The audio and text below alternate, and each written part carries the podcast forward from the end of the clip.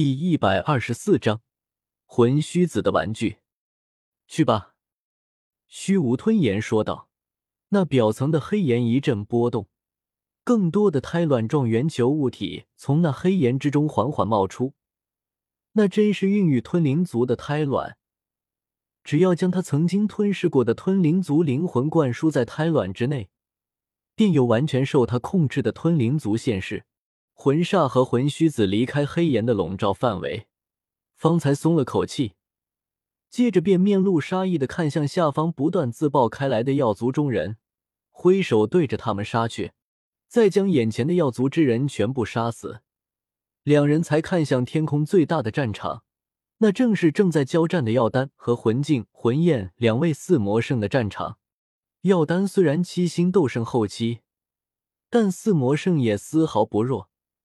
他们四人最弱的也是晋升七星斗圣上百年，虽然还是处于七星斗圣初期，不过早已经熟悉了七星斗圣的能力和战斗方法。而魂焰更是达到七星斗圣中期，两人一起与药丹战斗，哪怕药丹拼命燃烧斗气，还是处于下风。我去帮魂镜、魂焰一霸，你的池子火最适合大范围攻击。便去清理药族的人和那些准备寻找机会的小鱼吧。魂煞隐晦的看了一眼不远处一些聚在一起的人，说道：“他也清楚魂虚子的实际情况，便主动将支援魂境、魂焰的任务要了过来。魂虚子虽然达到七星斗圣，并且有虚无大人的池子火，但是其并没有拼死一战的心，趋吉避害之心太重，让他去支援魂境、魂焰。”别妨碍到他们就不错了，真不能指望他出力。但若只是对付比他要弱的人，那就不一样了。以他的实力，能达到碾压的效果，所以眼下这个分配最为合适。好，就这么办。而魂虚子也不想与同级的存在血拼，否则很容易伤到自己。若药丹在最后拼死也想带上一个人，那他就危险了。因此，他同意了魂煞的提议。而魂煞看向不远处一些鬼鬼祟祟的人，他也注意到了。其中一个人更是让他眼前一亮，嘴角露出一抹阴笑。待魂煞离开后，便带着滔天的气势往那一伙人飞去。那一伙人很多都是药族请来观礼之人，由于他们不是药族之人，再加上有些实力，能够抵御一些吞灵族的冲击。因此，幸运的活了下来。不过，随着战斗越来越激烈，他们的伤亡也在迅速增加。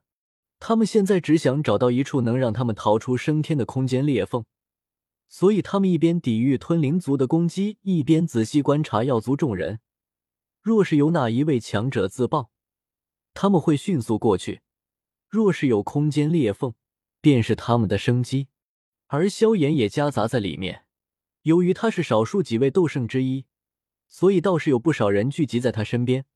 不过此时他也是表情苦涩，带着隐隐的绝望。谁能想到，不过只是来参加药族的要点，居然便碰到魂族要对药族动手。若是他知道近期药族有这么大的事情发生，打死他也不来参加要点。就在他们努力观察有哪位药族强者要自爆之时。一股滔天的气势从不远处传来，同时，毫不掩饰的杀意锁定他们，让他们如坠冰窖。他们僵硬回头，看到魂虚子正杀气腾腾的向他们飞来，很多人露出一个比哭还难看的笑意，道：“魂虚子前辈，我投降，只要您放我一马，我便从此誓死追随魂族。”呵呵。诸位是中州优秀的人才，若是想加入我们魂族，我们魂族自然没有拒之门外的道理。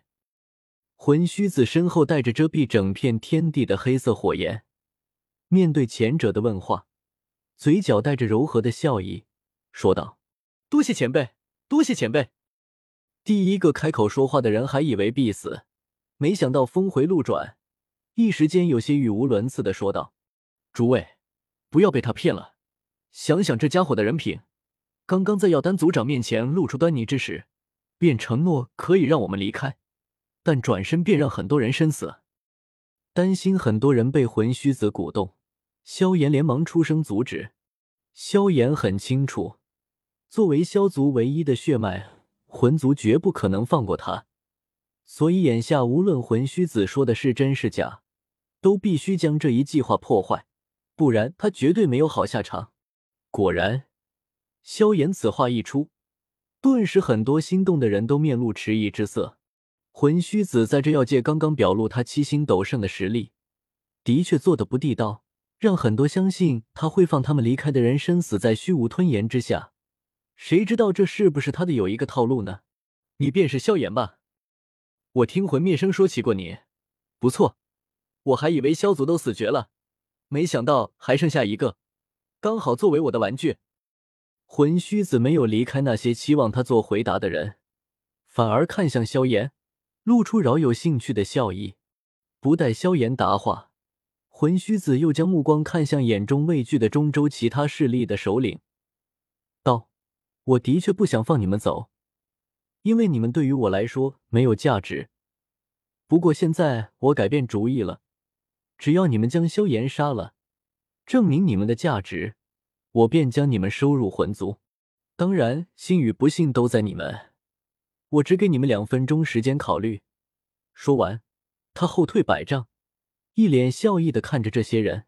他知道，众人对他之所以产生怀疑，不仅是因为他的人品问题，还在于一个成本问题。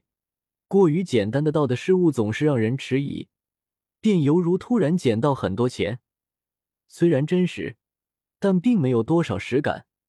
但若是让他们为这个承诺付出代价，那么很多人便都不会再迟疑，哪怕心里依旧怀疑，他们也会去竭力抓住这丝机会。诸位，不要被他骗了，他这是让我们之间产生猜忌，最后不费吹灰之力便将我们所有人全部击溃。萧炎转过身来，后退一步，语气急促的说道：“他虽然劝说这些人，但他的举动已经表明他已经动摇了，面对生死。”萧炎并不相信这些人的操守，为免被人偷袭，所以他便转过身来，直接面对他们。萧炎的举动让很多人脸色都是一变，心里的想法顿时动摇了起来。本来隐隐的负罪感直接消失，看向他的目光已经带上隐隐的煞气。